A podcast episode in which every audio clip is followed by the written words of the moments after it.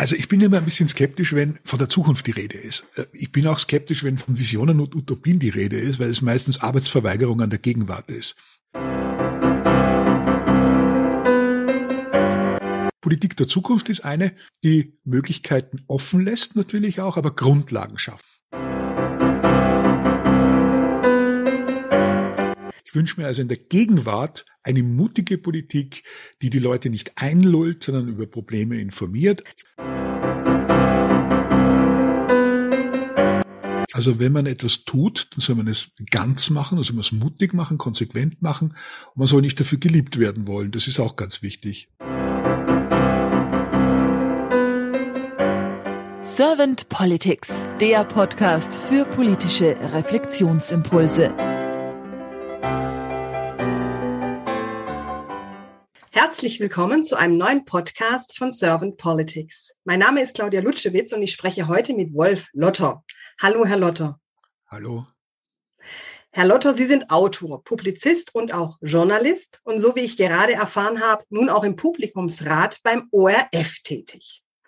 Und Ihr aktuellstes Buch hat den Titel Unterschiede, wie aus Vielfalt Gerechtigkeit wird.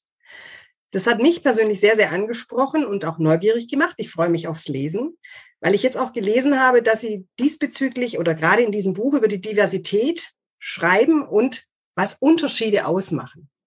Und ich glaube, das passt sehr, sehr gut auch zum Text oder zum Titel unseres Podcastes, Politik der Zukunft. Und wenn Sie soweit einverstanden sind und keine Frage an mich haben, dann würde ich gleich mit der ersten Frage starten. Wunderbar, Daumen hoch, also dann geht's los. Herr Lotter, wenn Sie die Aufgabe von Politik mal so durch Herz und Hirn wandern lassen, was ist diese Aufgabe der Politik für Sie?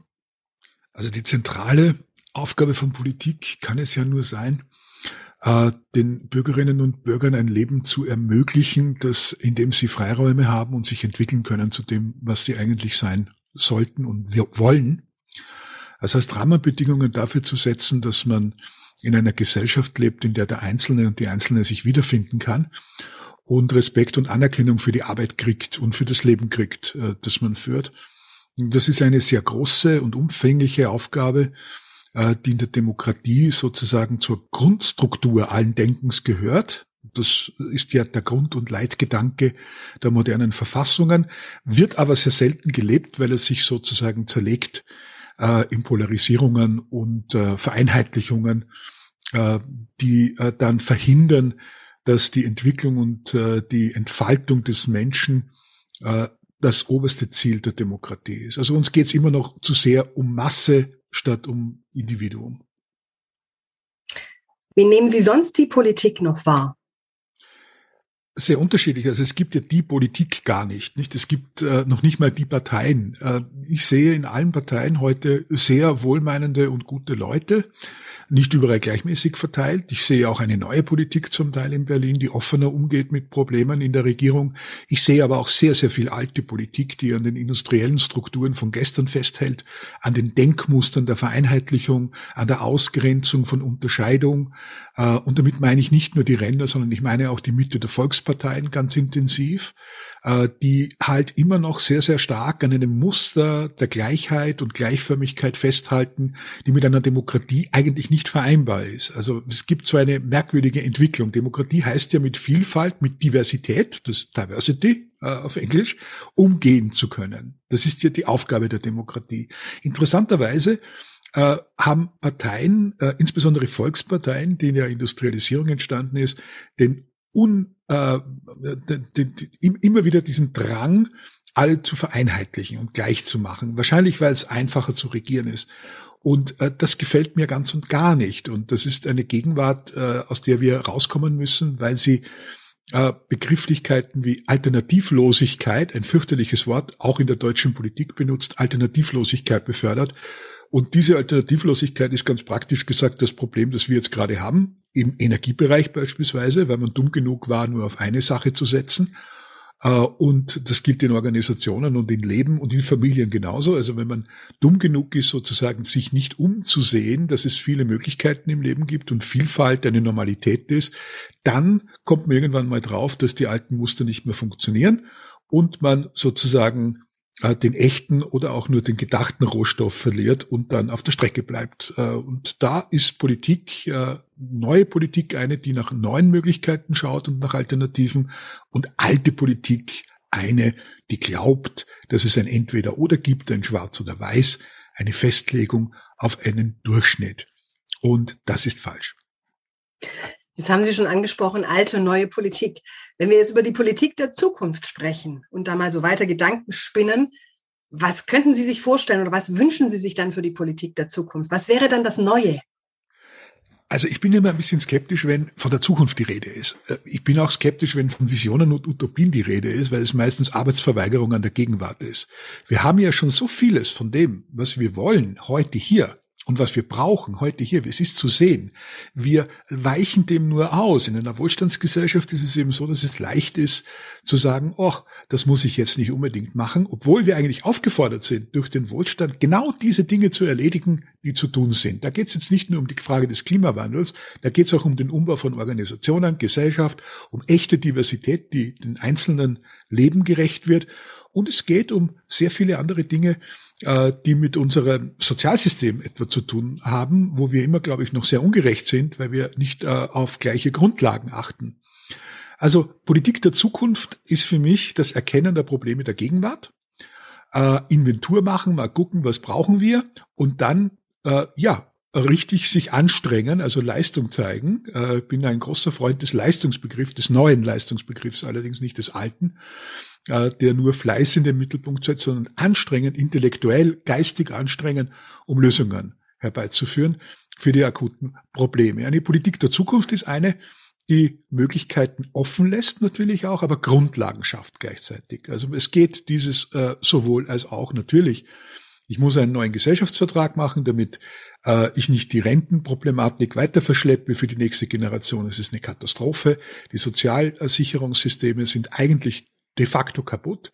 Äh, aber niemand wagt sich ran, weil es immer jemanden gibt, der äh, dagegen sein kann. Klar, also es ist auch Mutlosigkeit. Ich wünsche mir also in der Gegenwart eine mutige Politik, die die Leute nicht einlullt, sondern über Probleme informiert. Ganz gleich, ob es da um die Frage geht, wir haben kein Gas mehr oder um die Frage geht, wir können nicht mehr so viel Individualverkehr vertragen oder ob es um die Frage geht, dass man Organisationen so umbauen muss, dass man nicht mehr von neun bis fünf dort sitzt. Also es gibt eine ganze Menge von Dingen, die so dringend und so lange schon offen sind. Berufstätige Mütter beispielsweise, völlige Katastrophe. Also sind wir nach wie vor rückständig und tun so, als ob alles okay ist. Und dann reden die Leute von der Rückkehr zur Normalität nach Corona. Und ich frage mich, in welche Normalität? In die Normalität des, des, der, der Mitte des 20. Jahrhunderts, in die Industriegesellschaft, die es nicht mehr gibt. Wir haben doch gesehen, was alles nicht funktioniert in diesem Land in den letzten zweieinhalb Jahren. Noch deutlicher als vorher. Das ist zu tun, das ist zu machen. Und eine Politik, die jetzt sagt, jetzt sind wir im Ferienmodus, ja, ja, und es ist alles vorbei und es wird schon irgendwie wieder, die ist schlecht. Die ist auch, die macht ihren Job nicht. Sie muss äh, im Grunde genommen deutlich machen, wo die Problematik ist, äh, unaufhörlich darauf hinweisen und gleichzeitig auch konstruktiv und positive Lösungsansätze entwickeln, Alternativen entwickeln zu dem, was ist. Wir haben im Vorgespräch auch ganz kurz den Perspektivwechsel angesprochen, Sie und ich wo wir beide einer Meinung waren, dass wir gesagt haben, manchen Menschen ist es nicht gegeben, die Perspektive eines anderen vielleicht nicht ganz einnehmen zu können, aber wenigstens mal zu anzudenken oder mal sich mal reinzufühlen. Haben Sie eine Idee, dass vielleicht auch die Politik diesen Perspektivwechsel überhaupt gar nicht so realisiert, wie sie es eigentlich müsste? Naja, es gibt eine interessante Entwicklung, mit der ich mich gerade jetzt auch ganz intensiv beschäftige. Das ist die Frage, ob Transformation, das ist das große Thema, mit dem ich mich ja beschäftige. Und das ist ja nicht nur die Transformation der Energie und des Verkehrs, sondern auch der Organisation des Menschen im 21. Jahrhundert, also die Verwandlung sozusagen von der Industriegesellschaft in die Wissensgesellschaft, dass in diesem Kontext es einfach ganz, ganz wichtig ist, dass äh, Menschen anfangen, teilzuhaben an dieser Gesellschaft und wenn ich teilhabe an der Gesellschaft, muss ich hinschauen, mit wem ich arbeite, was ich tue und was ich machen möchte. Äh, mit wem auch, ja? Also das Witzige ist, wenn ich das Individuum stärke und die Selbstverantwortung stärke in der Zivilgesellschaft, stärke ich gleichzeitig auch ein echtes Wir, das nicht nur Dampf plaudert und sagt, ja, ich bin solidarisch und ich bin dieses und jenes und ich bin empathisch und ich weiß nicht was, sondern sich tatsächlich auch darum kümmert, dass die Menschen, mit denen man lebt und was tut, tatsächlich auch gut leben können und gut miteinander auskommen können. Also praktische Empathie, wenn Sie so wollen, die so selten vorkommt.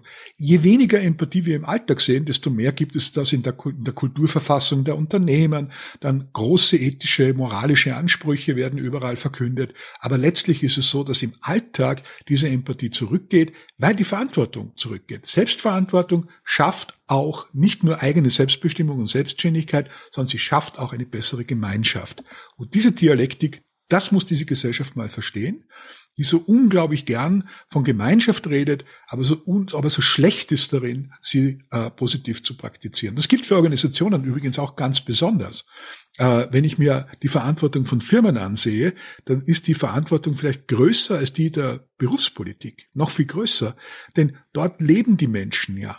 Und welche, welches Menschenbild wird denn da gezeigt? Es wird ein Menschenbild gezeigt, in dem es Mitarbeiterinnen und Mitarbeiter gibt, statt tatsächlich einfach mal zur Kenntnis zu nehmen, dass die meisten Menschen, die heute in Organisationen arbeiten, ein Peter Drucker Zitat, ohne dem ich kein Gespräch führe heute mehr, kommt jetzt, äh, mehr über ihre Arbeit wissen als ihr Chef.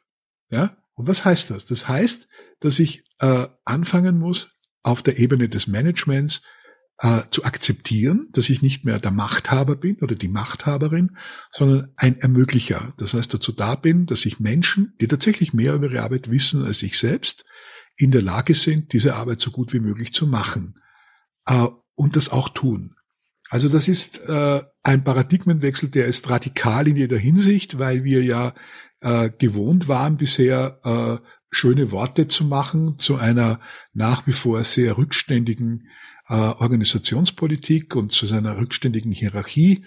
Äh, und tatsächlich kommt es jetzt dazu, durch viele Entwicklungen in der Gesellschaft und auch durch die Entwicklung des Individuums, dass wir äh, uns unsere eigene Lage näher anschauen müssen und dadurch auch die Lage anderer besser verstehen, lernen müssen. Also Empathie, ich der langen Rede kurzer Sinn, Empathie ist ein praktischer Prozess. Es ist nichts, was ich mir moralisch wünsche, sondern wo ich einfach sage, es nützt, es ist utilitaristisch, es ist vernünftig, es zu tun. Und äh, dieser Blick auf andere heißt auch, ich muss mich verständlich machen.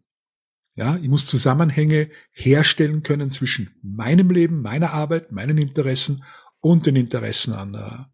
Und diese Zusammenhänge, dieser Kontext, der sorgt dafür, dass wir das, was wir tun, anderen klarer erklären können, das, was wir wollen, anderen auch klarer erklären können. Und dadurch kommen die, bekommen die wenigstens die Chance, dort anzudocken. Ja, das haben wir heute sehr oft nicht. Äh, ich glaube, äh, es ist in der Phrase, wir reden aneinander vorbei, glaube ich, ganz massiv äh, in die, in die, in die Kultur der, der Gesellschaft eingegangen. Und dieses aneinander vorbeireden führt dazu, dass man natürlich dann eben den anderen nicht sieht und nicht erkennt und auch mit, nicht mit ihm arbeiten kann. Ich bringe im Podcast ganz gerne zum Schluss die Frage, ich nenne sie manchmal Glaskugelfrage, manchmal nenne ich sie Kanzlerfrage. Stellen Sie sich mal vor, Herr Lotter, Sie wären jetzt Bundeskanzler geworden und Sie hätten ein sehr kompetentes Team an Ihrer Seite und Sie dürften zwei bis drei Ihrer Herzensthemen gleich am Anfang anstoßen. Welche wären das? Also ich würde ganz preiswerte Reformen durchführen. Das würde nicht viel kosten. Das müsste man nur äh, durch ständiges äh, gut Zureden sozusagen in die Welt bringen. Erstens einmal die Nachricht, dass Deutschland keine Industrienation mehr ist, sondern eine Wissensgesellschaft und eine Wissensgesellschaft aus selbstständigen Bürgerinnen und Bürgern besteht. Äh, und das, äh, das bedeutet, dass wir das ja ohnehin in der europäischen wie auch in unserer Verfassung festgehaltene Subsidiaritätsprinzip höher halten. Das heißt, ich tue, äh, befreie mich, bin selbstbestimmter in meinem Leben, äh, schaffe mir mehr Freiräume, bin selbstständiger, sag nicht ständig dem Staat, dass er mir hier und da und dort sagen soll, was ich tue, äh, und bin einfach ein mündiger Bürger. Nummer eins. Und das müsste man sehr lange erzählen in Deutschland, glaube ich, weil das haben wir sehr lange nicht getan. Und dieses ständig Kümmern sorgt natürlich für Verkümmerte. Das ist der erste Punkt. Der zweite Punkt ist klar machen, dass die Position der intellektuellen Schwäche, in der wir uns ja befinden, weil wir immer gesagt haben, es ist alles alternativlos und wir suchen nicht nach Neuem, äh, eine Einladung ist an alle Diktatoren dieser Welt, äh, es mit uns schlecht zu meinen und uns tatsächlich anzugreifen. Ja, ich meine das im Wortsinn. Das sehen wir jetzt gerade ja äh, durch Putins Attacke, die die Ukraine schlägt, aber den Westen meint. Und wir haben uns über Jahrzehnte hindurch so verhalten, dass, äh, ich sage jetzt mal, wie ich sehe, in einer ähm, wohlständiger Jammerlapperei, äh, die im Grunde genommen immer nur so getan hat, als ob uns auf der Welt nichts angeht, als ob wir keinerlei Beziehungen hätten zu anderen. Und diese Einladung äh, sozusagen an, an, an totalitäre Strukturen und totalitäre Menschen, äh, unsere Halbherzigkeit auszunutzen, die ja natürlich Mutlosigkeit ist in der Welt auch zu beenden. Das heißt, ein klares Engagement, nicht nur für die Ukraine, sondern auch für westliche Demokratien. Äh, das wäre das nächste, was ich bestärken würde, nicht nur verbal, wie das manchmal in der Politik geschieht, sondern auch durch Fakten. Das dritte wäre, dass äh, ich mich kümmern würde um echte Diversität. Echte Diversität ist keine Schubladenfrage, ist nicht erledigt mit der Frage MWD, also männlich-weiblich divers, sondern echte Diversität heißt, ich muss mir die Lebenslagen der Menschen genauer ansehen. Gleiches gleich, Ungleiches ungleich. Und die Lebenslagen von Menschen sind eben unterschiedlich, weil sie unterschiedliche Fähigkeiten haben, unterschiedliche Möglichkeiten haben äh, und darauf stärker einzugehen. Das heißt, übersetzt flexiblere Arbeitsstrukturen, weniger altes industrielles Denken in der Arbeit und in der Gesellschaft, und mehr Möglichkeit, sich wiederum selber zu kümmern und eine Grundversorgung gleichzeitig vorzufinden. Also ich wäre für ein Grundeinkommen und würde das auch gut begründen können, glaube ich, äh, für alle. Es würde aber bedeuten, dass die, die heute sehr viel mehr kriegen an sozialen Leistungen und nicht immer sehr gerecht mehr kriegen an sozialen Leistungen, weil sie einfach in einer günstigeren Zeit aufgewachsen sind, auch mal auf was verzichten müssten. Das äh, müsste man schon mit ins Kalkül ziehen. Äh, das wäre ein schwerer Kampf, dem sich bisher alle entzogen haben. Ich würde mich dem gerne stellen. Und Nummer vier, ich würde allen den Mut machen, dass es ihr Land ist, ihre Demokratie ist und nicht meine. Und als Chef sozusagen, als gewählter Chef diese Macht zurückgebe an die, äh, die sie mir gegeben haben, äh, wie es in einer Zivilgesellschaft auch sein sollte, in Verantwortung und in dem Bewusstsein, das wäre dann schon ein, ich gebe zu, sehr jetzt schon wieder utopisches Bild und ein sehr vielleicht ein zu hoher Anspruch in dem Bewusstsein, dass sie für ihre eigenen Verhältnisse zuständig sind, verantwortlich sind, dass man sie nicht allein lässt, weil wir untereinander eine Gemeinschaft sind, aber gleichsam auch die sind, die Politik machen, die dieses Land betreiben, die ihre Arbeit machen, die ihre Leben leben. Das müsste eigentlich drin sein. Das sind die vier Punkte, die, ich gebe schon zu, die steigern sich dann in ihrer Schwierigkeit ein bisschen. Aber das muss man aushalten, sonst braucht man das gar nicht machen. Ich verabscheue auch diese ganzen Vorstände und Manager und Politiker, die sehenden Auges ins Amt gehen und bereits wissen, was sie alles nicht sagen werden äh, und alles nicht schaffen werden, weil sie ein Amt antreten, dessen Rahmenbedingungen nicht äh, richtig sind. Und das habe ich immer verabscheut, weil man sich im Grunde genommen ja nur um die Spesen äh, kümmert bei dieser Sache. Also wenn man etwas tut, dann soll man es ganz machen, also man es mutig machen, konsequent machen. Und man soll nicht dafür geliebt werden wollen, das ist auch ganz wichtig, sondern man sucht äh, eine Auseinandersetzung äh, der Auseinandersetzung wegen und nicht der Harmonie. Wobei geliebt werden wollen ja so schön einfach ist. Und deshalb, deshalb können die Leute auch nicht streiten. Nicht? Das ist ja das Nächste. Also wenn man nicht streiten kann, dann kann man auch nicht leben, dann kann man auch keine Verhältnisse klären. Äh, guter Streit ist sehr selten geworden. Die Leute sind nicht kritikfähig, also man kann sehr vielen gar nichts mehr sagen. Sie missverstehen beispielsweise auch das Wort Respekt, völlig falsch, dass man sie nicht mehr kritisieren darf, dass man ihre Handlungen nicht mehr, nicht nur kritisieren darf, sondern auch immer loben muss und immer sagen muss, es ist großartig. So ist es aber nicht. Respekt heißt, dass man Interessen klar macht auf beiden Seiten und dass ich anständig und ehrlich genug bin zu sagen, ich habe andere Interessen, du hast die. Wie können wir uns sozusagen jetzt darauf einigen, dass wir miteinander gut leben können, ohne uns die Köpfe einzuschlagen? Konsens ist das Grundprinzip auch aller demokratischen Verfassungen und darauf will ich hinaus. Und für Konsens müssen wir miteinander sprechen und, und auch empathisch miteinander sein, so wie Sie es vorher gesagt haben, diesen Perspektivwechsel durchführen, um uns einfach auch in den anderen ein bisschen reinversetzen zu können. Mhm. Mhm. Herr Lotter, ich danke Ihnen ganz herzlich für Ihre Impulse. Habe ich jetzt zum Schluss Ihnen vielleicht irgendeine Frage nicht gestellt, die Sie gerne beantwortet hätten zum Thema Politik der Zukunft? Also ich finde ich, ich, finde, äh, Sie haben alle Fragen gestellt. Äh, ich, würde nur an die Politikerinnen und Politiker noch eins, eins sagen. Äh, ich kritisiere die manchmal auch äh, sehr, sehr hart. Und ich kenne viele Leute, die äh, privat, in privaten Gesprächen, wo Journalisten ja zuweilen auch Gelegenheit haben, das zu führen, äh, am Rande von Veranstaltungen, unglaublich mutig, unglaublich klug, unglaublich empathisch sind. Und dass sie diesen, oder wenigstens Teile dieses Muts, dieser Empathie, dieser Vernunft, dieser Logik, dieses Könnens, ihrer Professionalität in ihr Amt tragen. Bei manchen habe ich jetzt das Gefühl, die neuen Regierung sind, dass sie das sehr gut tun. Die kennen ohnehin alle, die muss man jetzt nicht bewerben. Äh, aber ich glaube, dass davon könnten alle sehr, sehr viel mehr lernen. Und ich glaube, dass an dieser Vorbildfunktion äh, sich etwas zum Guten wenden kann und wird. Also ich bin niemand, der Politiker und Politiker nicht leiden kann. Im Gegenteil, ich schätze sie sehr. Ich glaube nur, sie brauchen ein bisschen mehr Mut. Ja, weil mit Mut die besten Geschichten anfangen. Ich danke Ihnen ganz, ganz herzlich, Herr Lotter, für Ihre Impulse und vor allem auch für Ihre Zeit. Ich weiß, bei Ihnen ist Zeit auch sehr, sehr rar. Ich freue mich, dass Sie mit uns diesen Podcast möglich gemacht haben und sage dann einfach mal bis bald. Danke, Frau Lutschewitz. Danke. Tschüss.